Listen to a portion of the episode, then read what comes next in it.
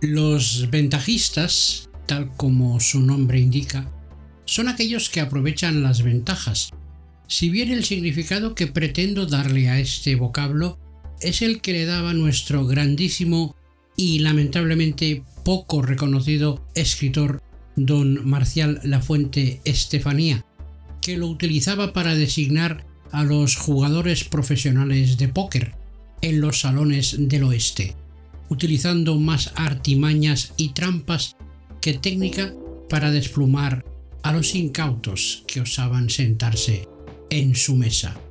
Muchas veces a sueldo de los propietarios de dichos salones, don Marcial describía como nadie a estos ventajistas, con su aspecto de ave rapaz, su indumentaria característica y sus armas, a veces ocultas, igual que algún naipe ganador en las mangas de su camisa.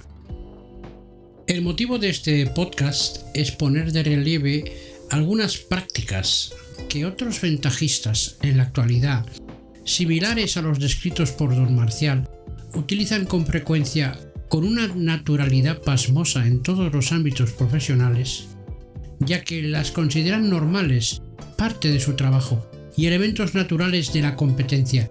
Yo las considero deslealtad, por no utilizar epítetos más fuertes como sinvergüenza, pirata u otros calificativos más propios de dichos ventajistas.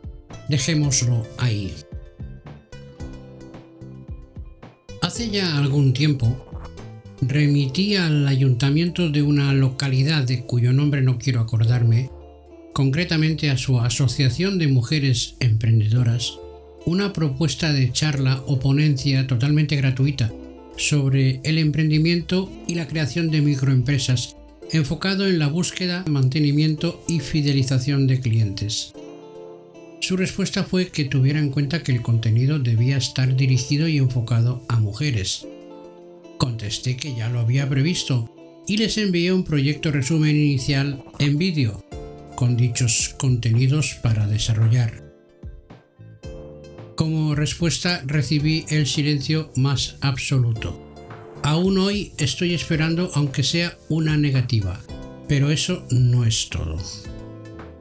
Aproximadamente un mes después vi en los tablones del ayuntamiento una propuesta sospechosamente parecida a la que había hecho bajo la modalidad de cursillo de pago, dos días a la semana, ofrecida por una ponente de cuyo nombre tampoco quiero acordarme.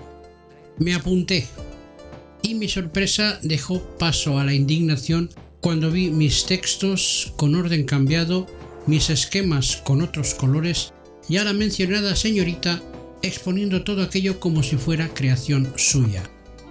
La interpelé y su sonrisa cambió a una mueca extraña, saliendo de la sala y apareciendo poco después con una ordenanza municipal, un policía local y otro sujeto que se identificó como el coordinador de los programas de formación del maldito municipio, con una carpeta llena de papeles que me mostró, como el programa oficial de formación, donde constaba mi propuesta a nombre de la ventajista de turno, me rogó que abandonase el lugar con la promesa de la devolución del importe abonado.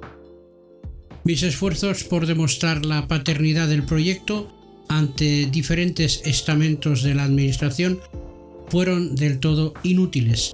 Y poco tiempo después he conocido por un amigo residente allí que la mencionada señorita ventajista tiene amistades muy influyentes en el maldito ayuntamiento, a pesar de su nulidad como formadora, escasa capacidad y conocimiento del tema, tras haber escuchado su exposición más propio de una reunión de amigas o algo similar.